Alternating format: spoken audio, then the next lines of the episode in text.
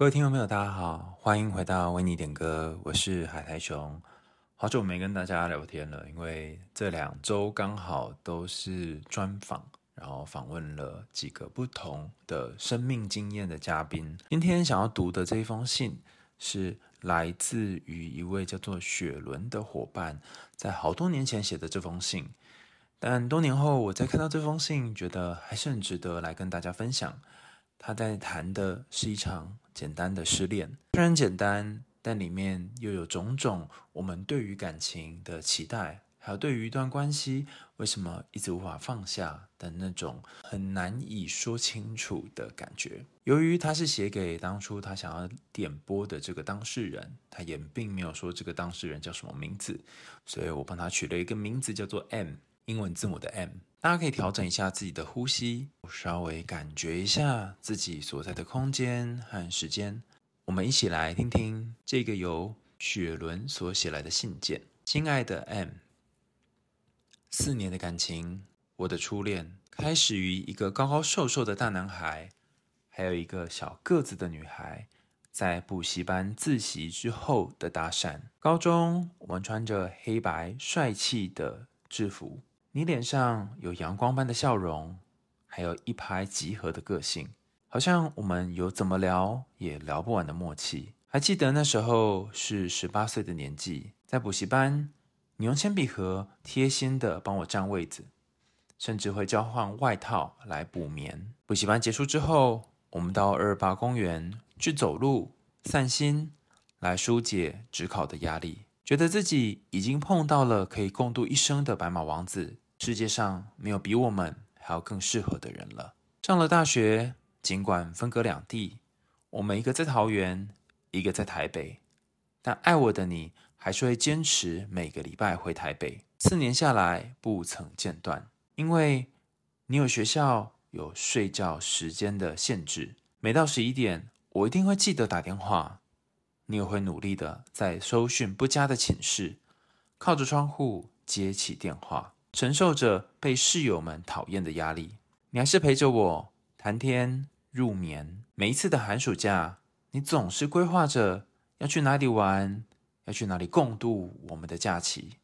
行程总是一手包办，我也总是尽责的负责在后座打瞌睡。我觉得当时的我好幸福，也好奢侈。在后座拥抱着你，就像是抱着全世界。渐渐的，也许我们都习惯了太幸福。你开始需要自己的空间、自己的时间。回台北的周末，我不再是你的首选。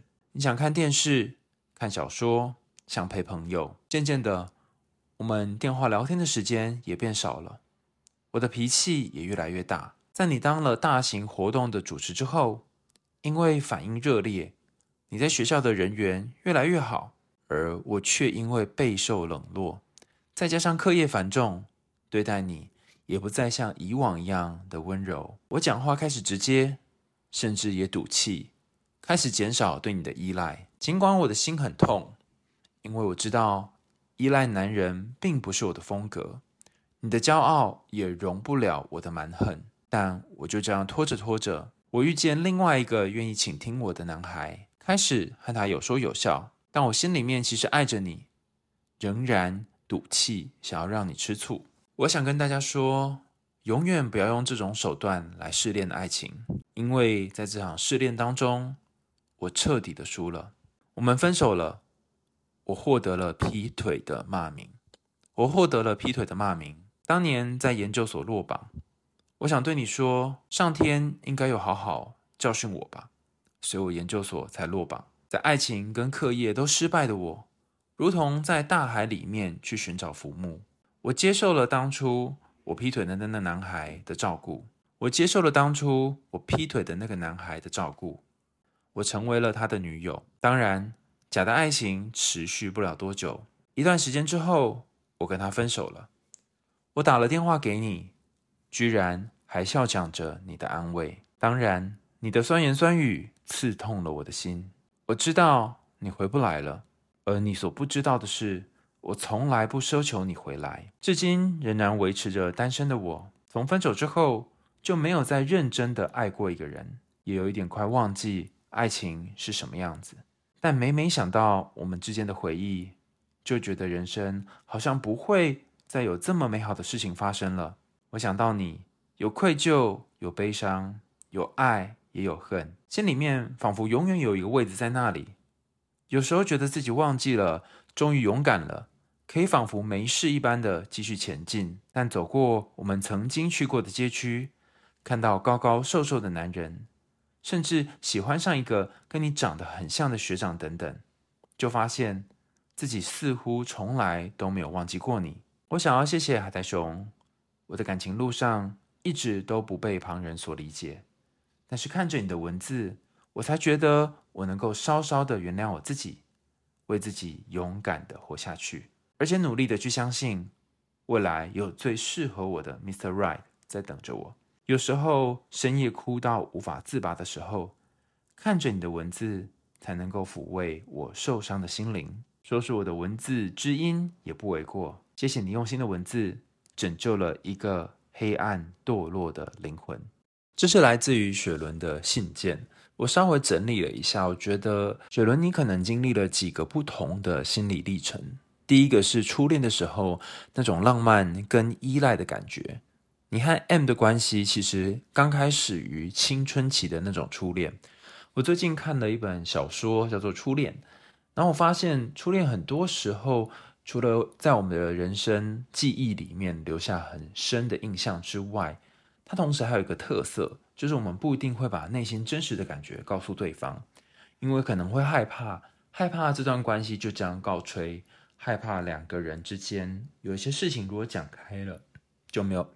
害怕两个人之间有些事情如果讲开了，就没有办法继续下去了。另外一个，我觉得还有蛮特殊的初恋的一个关键点在于，我们的恋情往往会随着强烈的情感变化，甚至会理想化这个伴侣。可能在几段感情之后，你还是想着对方，还是思索着如果可以跟他在一起该有多好。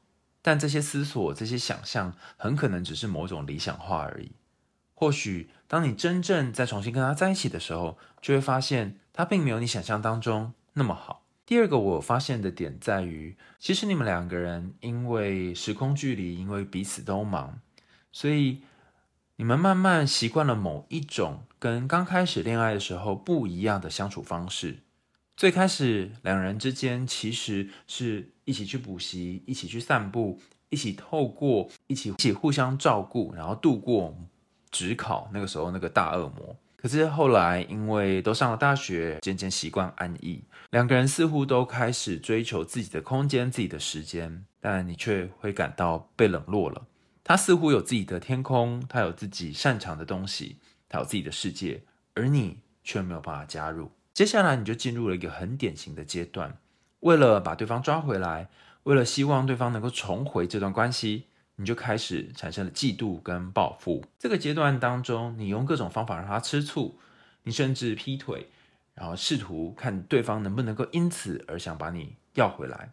可是没想到最后你却换得了一个劈腿的骂名。第四个阶段，你就经历了正常这种劈腿的当事人，或是被劈腿的当事人会面临的分手失落。你开始感到后悔。你觉得你在往后的关系里面似乎无法再如此相信一个人，如此爱一个人，无法再真心投入。在这当中，可能有很多的悲伤，还有未完整的情绪。当你重新在思考这整件事情的时候，当你再重新听这首《突然好想你》的时候，其实也就是在回顾过往，然后针对未来做出一个新的展望。这并不是一件容易的事，但你试图透过点播这首歌。然后重新想想这段时间里面自己发生了什么事情。我试着再去想，在这整个过程当中你怎么了？我在猜，或许在过往你遇到这个初恋对象之前，童年的经验让你有一些对于人际上面的不安全感，所以你可能会选择用一些比较不是那么适应的模式，就是你所说的幼稚的模式，想要透过对方的嫉妒和吃醋。来去换回你们之间的关系，而这样的关系其实往往会发生在于你不相信对方能够给你真实的爱的这个基础上。那大多数的时候，就如同你所说的，你在测试对方，对方也会感觉到被测试，或者就算他没有感觉到被测试，你心里面也会有一种为什么我要当坏人的感觉。另外一个就是跟很多许多的这个失恋当事人会遭遇到的失恋反应是一样的，你可能会否认啊，可能会试图在其他人的身上找到属于跟他很像的影子啊，等等，这都是很常见的一个状况。很多人在失恋之后会面临了身心上面的压力。有些人甚至会因此心跳漏一拍，这不是我随便说的哈，是真的。有些人就会发现心脏的跳动上面可能会因为失恋而受到影响，也可能会影响到自己的健康。但我觉得在这种种的影响当中，最明显的一个影响就是自我认同的危机，我们称作 identity crisis。你可能开始怀疑自己的价值观，自己相信的事情，对人可能没有办法再像以前一样的信赖。然后对自己也缺乏了自信。在 Erikson 的理论当中指出，人在发展的阶段当中，从高中到大学，就是探索自己爱与被爱的时候。倘若你没有办法从这个阶段里面得到被爱的感觉，或者是经常要面临失去的话，那你就会开始质疑，质疑自己在这个世界上是不是一个重要的人，质疑自己值不值得。那我也想说，在这一连串的经历当中。其实你也有了很多的转变，比方说，我也想要知道这个故事，那你重新在诉说之后，有没有什么样的不同？再去想想看，如果用另外角度来描述这个故事，可能是怎样的情况？讲起来有点抽象哈，我觉得可以从几个角度来切入，这也是叙事治疗经常会采用的方式，叫做重新框架。比方说，分手可以看成是一种失落。但另外一个角度来看，也是一个机会。例如，你跟对方在这段经验过后，后续你还有其他的关系，甚至当初有一个类似备胎的角色。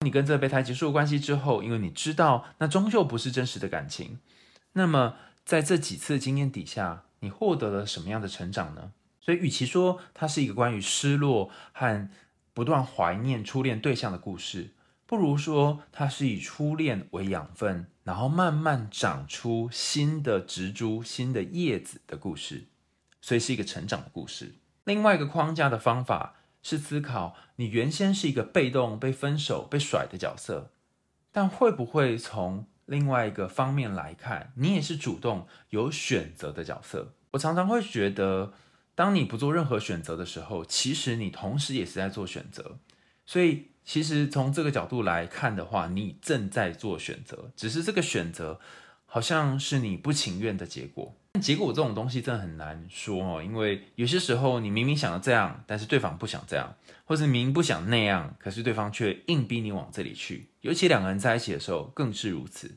但如果我们把焦点放在你主动所做的选择上，其实你是主动的去选择了一段劈腿的关系，你主动的在这段关系，就是你的初恋关系，不符合你期待的时候，去寻找下一个可以安抚你、可以陪在你身边的角色。这一切的一切都是你主动的，你并不是被命运给拖着走。除此之外，重新框架还有一个路线是，你可以想想有什么故事是你没有说的。例如，我在想。你在这整段的历程当中，你有哪些自己身上的特色或正向的资源是没有展现出来的？比方说，其实你可能在和这个人的关系当中展现了忠诚，还有承诺这个部分。你会说啊，我有忠诚吗？我有承诺吗？我不是劈腿吗？有些时候，这个忠诚跟承诺并不是在嘴巴上面说的，而是你心里面一直对他有某一种怀念。虽然这样听起来很渣哈，天哪，你根本就是在自圆其说。但很多时候呢，挂在嘴巴上的“我爱你”或“我想一辈子跟你在一起”，甚至这两个人他就真的就是在一起一辈子。你能说他们两个是真心相爱吗？还是像你这样，虽然劈腿，虽然跟另外一个人在一起，但你其实你心里面好渴望对方的爱，这才是一种忠诚呢？我觉得你可以想想，对你来讲，忠诚的定义是身体在这个人身边，还是心在这个人身边？另外一个你没有说的故事是，在大学这段日子当中，有些时候你的确是跟当时的初恋对象相处，但你也你也说了，其实他身边有很多的事情要做，你几乎没有办法加入他的生活。可是，在这四年的日子里面，你身边有其他人际关系吗？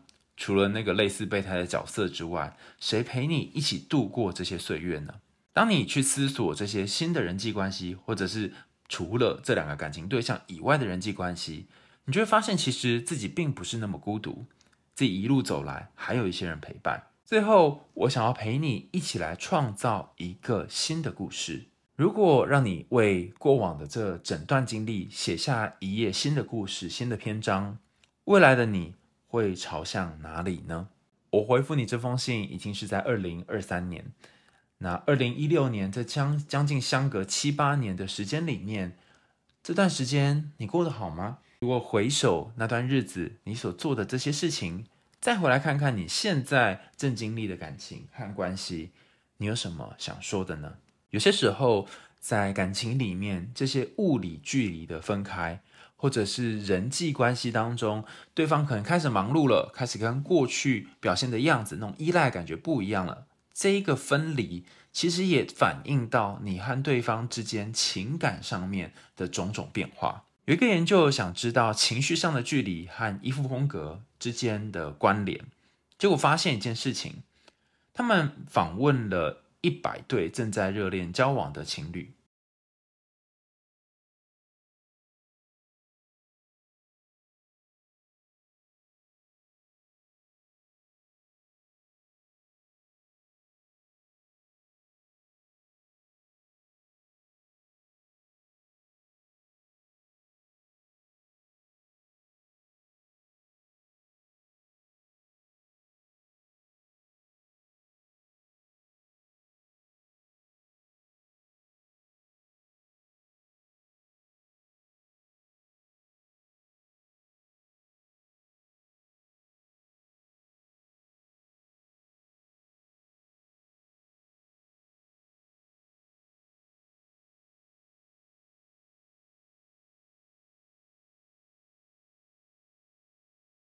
最后，我想要跟你分享一件事情，是我在搜寻你所说的这些失恋可能会经历的过程的时候，在网络上找到一个好像是成品吧，他分享的一个什么读书节之类，里面提到了几个阶段。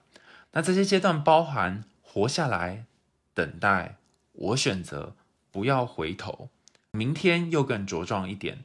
这一总共有一二三四五五个阶段。当你在面临一个很大的失去的时候，第一件事情是先活下来，要留留得青山在不不留得青山在不怕没柴烧嘛。所以你首先应该要先活下来。但活下来之后，再下来你要面对的事情是，你要等待悲伤过去，等待新的人来，等待很多你想要度过的时刻，尽管那些时刻都非常痛苦。那接下来你要进入下一个阶段，叫做我选择。比方说，我选择继续缅怀他，我选择进入下一段关系，我选择不再相信爱情，我选择尝试相信看看一段新的关系的开展。下一个阶段是不要回头，选择了一件事情再回头，你就很难前进。所以先试着跟自己说不要回头，试着跟自己说朝你前你选择的方向前进。接着你就会看到明天，明天的你可以更茁壮。明天的你可以慢慢的长出枝芽来，明天的你可以跟昨天那个不断回头的自己有所不同。由于是诚品书店所办的活动，所以你会看到说，哇，这个感觉就是很有文学气息。先活下来，然后再等待一些悲伤的过去，等待新的人来，去选择你想要的人生，你想要的方向。在每一次选择的时候，跟自己说要坚定下来，不要回头。最后。在每一天每一天的累积之下，渐渐的看到不断茁长的，不断看到不断茁壮，不断渐渐的在每一天的明天里看到不断茁壮的自己。哦，有够难念啊！这并不是容易的事啊。那也因为不容易，所以值得试着一点一点的执行。就像我们前面所说的，距离二零一六年也将近七八年的时间了。这些日子里面，你有没有长成更稳固、更坚强的一个，不论是种子也好，或者是树也好？那你和当初写这封信来的雪伦有什么共同的，或者是不一样的地方呢？如果你还在听我们节目的话，也欢迎你继续留言或写信来给我们。我想跟你说，那些让你觉得很想念的人，随着时间可能会变成不同的样子，而那些你。原本以为一直放不下的人，或许时过境迁，过了几年之后，它渐渐的成为你生命里面的养分。也许你会突然想起他，也许你会希望他还能够有些时候出现在你的梦里，但这时候你已经不再像当初一样执着了。你有了自己的人生，你有自己新的生命，那也因为有他的存在，让你的人生增添了光彩。但你不会再奢求，不会再强调，希望它能够继续在你的生命里面存活下去。它就像是远方山林里面的一棵树。你知道它在那里，好好的就很好了。今天的为你点歌就要得告一个段落啦，感谢大家收听。如果你有想听的歌曲，或者是想要读的信件，你想要读给你想要点播的人，那欢迎大家写到为你点歌的专栏，我们会在节目当中念给大家听。那在节目最后，我们再一起来听听这首五月天的《突然好想你》。我们为你点歌，下次见，拜拜。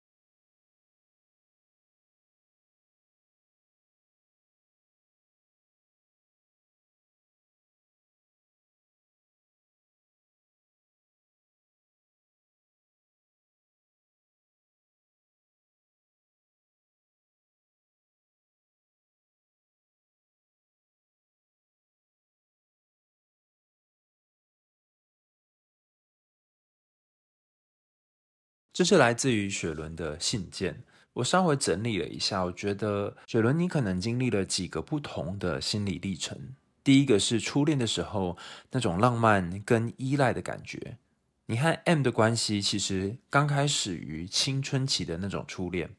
我最近看了一本小说叫做《初恋》，然后我发现初恋很多时候除了在我们的人生记忆里面留下很深的印象之外，它同时还有一个特色，就是我们不一定会把内心真实的感觉告诉对方，因为可能会害怕，害怕这段关系就这样告吹，害怕两个人之间有一些事情如果讲开了就没有，害怕两个人之间有些事情如果讲开了就没有办法继续下去了。另外一个我觉得还有蛮特殊的初恋的一个关键点在于，我们的恋情往往会随着强烈的情感变化，甚至会理想化这个伴侣。可能在几段感情之后，你还是想着对方，还是思索着如果可以跟他在一起该有多好。但这些思索、这些想象，很可能只是某种理想化而已。或许当你真正再重新跟他在一起的时候，就会发现他并没有你想象当中那么好。第二个我发现的点在于，其实你们两个人因为时空距离，因为彼此都忙，所以。你们慢慢习惯了某一种跟刚开始恋爱的时候不一样的相处方式。最开始两人之间其实是一起去补习，一起去散步，一起透过一起一起互相照顾，然后度过指考那个时候那个大恶魔。可是后来因为都上了大学，渐渐习惯安逸，两个人似乎都开始追求自己的空间、自己的时间，但你却会感到被冷落了。他似乎有自己的天空，他有自己擅长的东西，他有自己的世界，而你却没有办法加入。接下来你就进入了一个很典型的阶段，为了把对方抓回来，为了希望对方能够重回这段关系，你就开始产生了嫉妒跟报复。这个阶段当中，你用各种方法让他吃醋，你甚至劈腿，然后试图看对方能不能够因此而想把你要回来。可是没想到最后。你却换得了一个劈腿的骂名。第四个阶段，你就经历了正常这种劈腿的当事人，或是被劈腿的当事人会面临的分手失落。你开始感到后悔，你觉得你在往后的关系里面似乎无法再如此相信一个人，如此爱一个人，无法再真心投入。在这当中，可能有很多的悲伤，还有未完整的情绪。当你重新在思考这整件事情的时候，当你再重新听这首《突然好想你》的时候，其实也就是在回顾过往，然后针对未来做出一个新的展望。这并不是一件容易的事，但你试图透过点播这首歌，然后重新想想这段时间里面自己发生了什么事情。我试着再去想，在这整个过程当中你怎么了？我在猜，或许在过往你遇到这个初恋对象之前。童年的经验让你有一些对于人际上面的不安全感，所以你可能会选择用一些比较不是那么适应的模式，就是你所说的幼稚的模式，想要透过对方的嫉妒和吃醋，来去换回你们之间的关系。而这样的关系，其实往往会发生在于你不相信对方能够给你真实的爱的这个基础上。那大多数的时候，就如同你所说的，你在测试对方，对方也会感觉到被测试。或者，就算他没有感觉到被测试，你心里面也会有一种为什么我要当坏人的感觉。另外一个就是跟很多许多的失恋当事人会遭遇到的失恋反应是一样的，你可能会否认啊，可能会试图在其他人的身上找到属于跟他很像的影子啊，等等，这都是很常见的一个状况。很多人在失恋之后会面临了身心上面的压力。有些人甚至会因此心跳漏一拍，这不是我随便说的哈，是真的。有些人就会发现心脏的跳动上面可能会因为失恋而受到影响，也可能会影响到自己的健康。但我觉得在这种种的影响当中，最明显的一个影响就是自我认同的危机，我们称作 identity crisis。你可能开始怀疑自己的价值观，自己相信的事情，对人可能没有办法再像以前一样的信赖。然后对自己也缺乏了自信。在 Erikson 的理论当中指出，人在发展的阶段当中，从高中到大学，就是探索自己爱与被爱的时候。倘若你没有办法从这个阶段里面得到被爱的感觉，或者是经常要面临失去的话，那你就会开始质疑，质疑自己在这个世界上是不是一个重要的人，质疑自己值不值得。那我也想说，在这一连串的经历当中。其实你也有了很多的转变，比方说，我也想要知道这个故事，那你重新在诉说之后，有没有什么样的不同？再去想想看，如果用另外的角度来描述这个故事，可能是怎样的情况？讲起来有点抽象哈，我觉得可以从几个角度来切入，这也是叙事治疗经常会采用的方式，叫做重新框架。比方说，分手可以看成是一种失落。但另外一个角度来看，也是一个机会。例如，你跟对方在这段经验过后，后续你还有其他的关系，甚至当初有一个类似备胎的角色。你跟这个备胎结束关系之后，因为你知道那终究不是真实的感情，那么在这几次经验底下，你获得了什么样的成长呢？所以，与其说它是一个关于失落和不断怀念初恋对象的故事。不如说，它是以初恋为养分，然后慢慢长出新的植株、新的叶子的故事，所以是一个成长的故事。另外一个框架的方法是思考，你原先是一个被动、被分手、被甩的角色，但会不会从另外一个方面来看，你也是主动、有选择的角色？我常常会觉得，当你不做任何选择的时候，其实你同时也是在做选择，所以。其实从这个角度来看的话，你正在做选择，只是这个选择好像是你不情愿的结果。结果这种东西真的很难说哦，因为有些时候你明明想要这样，但是对方不想这样，或是明明不想那样，可是对方却硬逼你往这里去。尤其两个人在一起的时候更是如此。但如果我们把焦点放在你主动所做的选择上，其实你是主动的去选择了一段劈腿的关系，你主动的在这段关系，就是你的初恋关系，不符合你期待的时候，去寻找下一个可以安抚你、可以陪在你身边的角色。这一切的一切都是你主动的，你并不是被命运给拖着走。除此之外，重新框架还有一个路线是，你可以想想有什么故事是你没有说的。例如，我在想。你在这整段的历程当中，你有哪些自己身上的特色或正向的资源是没有展现出来的？比方说，其实你可能在和这个人的关系当中展现了忠诚，还有承诺这个部分。你会说啊，我有忠诚吗？我有承诺吗？我不是劈腿吗？有些时候，这个忠诚跟承诺并不是在嘴巴上面说的，而是你心里面一直对他有某一种怀念。虽然这样听起来很渣哈，就是天哪，你根本就是在自圆其说。但很多时候呢，挂在嘴巴上的“我爱你”或“我想一辈子跟你在一起”，甚至这两个人他就真的就是在一起一辈子，你能说他们两个是真心相爱吗？还是像你这样，虽然劈腿，虽然跟另外一个人在一起，但你其实你心里面好渴望对方的爱，这才是一种忠诚呢？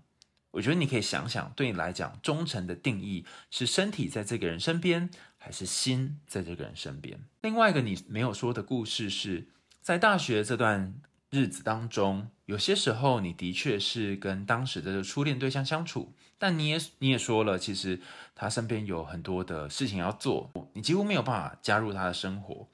可是，在这四年的日子里面，你身边有其他的人际关系吗？除了那个类似备胎的角色之外，谁陪你一起度过这些岁月呢？当你去思索这些新的人际关系，或者是除了这两个感情对象以外的人际关系，你就会发现，其实自己并不是那么孤独，自己一路走来还有一些人陪伴。最后，我想要陪你一起来创造一个新的故事。如果让你为过往的这整段经历写下一页新的故事、新的篇章，未来的你会朝向哪里呢？我回复你这封信已经是在二零二三年，那二零一六年这将将近相隔七八年的时间里面，这段时间你过得好吗？如果回首那段日子，你所做的这些事情，再回来看看你现在正经历的感情和关系，你有什么想说的呢？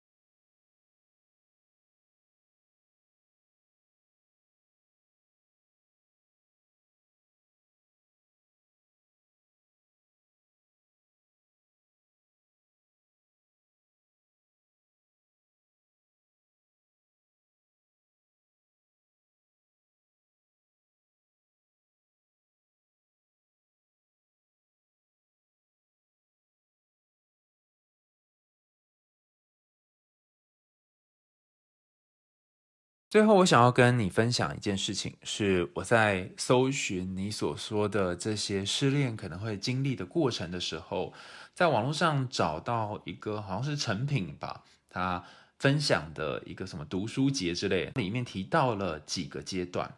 那这些阶段包含活下来、等待、我选择、不要回头、明天又更茁壮一点，这里总共有一二三四五五个阶段。当你在面临一个很大的失去的时候，第一件事情是先活下来。留得青山在，不怕没柴烧嘛。所以你首先应该要先活下来。但活下来之后，再接下来你要面对的事情是，你要等待悲伤过去，等待新的人来，等待很多你想要度过的时刻，尽管那些时刻都非常痛苦。接下来你要进入下一个阶段，叫做我选择。比方说，我选择继续缅怀他。我选择进入下一段关系，我选择不再相信爱情，我选择尝试相信看看一段新的关系的开展。下一个阶段是不要回头，选择了一件事情再回头你就很难前进，所以先试着跟自己说不要回头，试着跟自己说朝你前你选择的方向前进。接着你就会看到明天，明天的你可以更茁壮，明天的你可以慢慢的长出枝芽来。明天的你可以跟昨天那个不断回头的自己有所不同。由于是诚品书店所办的活动，所以你会看到说，哇，这个感觉就是很有文学气息。先活下来，然后再等待一些悲伤的过去，等待新的人来，去选择你想要的人生，你想要的方向。在每一次选择的时候，跟自己说要坚定下来，不要回头。最后，在每一天每一天的累积之下，不断理自己。看到不断茁壮的自己哦，这并不是容易的事啊。那也因为不容易，所以值得试着一点一点的执行。就像我们前面所说的，距离二零一六年也将近七八年的时间了。这些日子里面，你有没有长成更稳固、更坚强的一个，不论是种子也好，或者是树也好，你有没有变得更不一样呢？你和当初那个雪伦。你和当初写这封信来的雪伦有什么不一样呢？你和当初写这封信来的雪伦有什么共同的或者是不一样的地方呢？如果你还在听我们节目的话，也欢迎你继续留言或写信来给我们。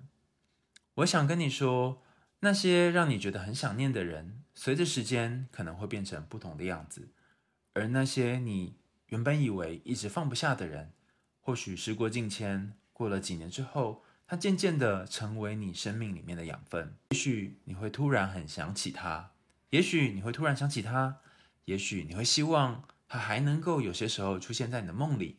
但这时候你已经不再像当初一样执着了，你有了自己的人生，你有自己新的生命。那也因为有他的存在，让你的人生增添了光彩。但你不会再奢求，不会再强调，希望他能够继续在你的生命里面存活下去。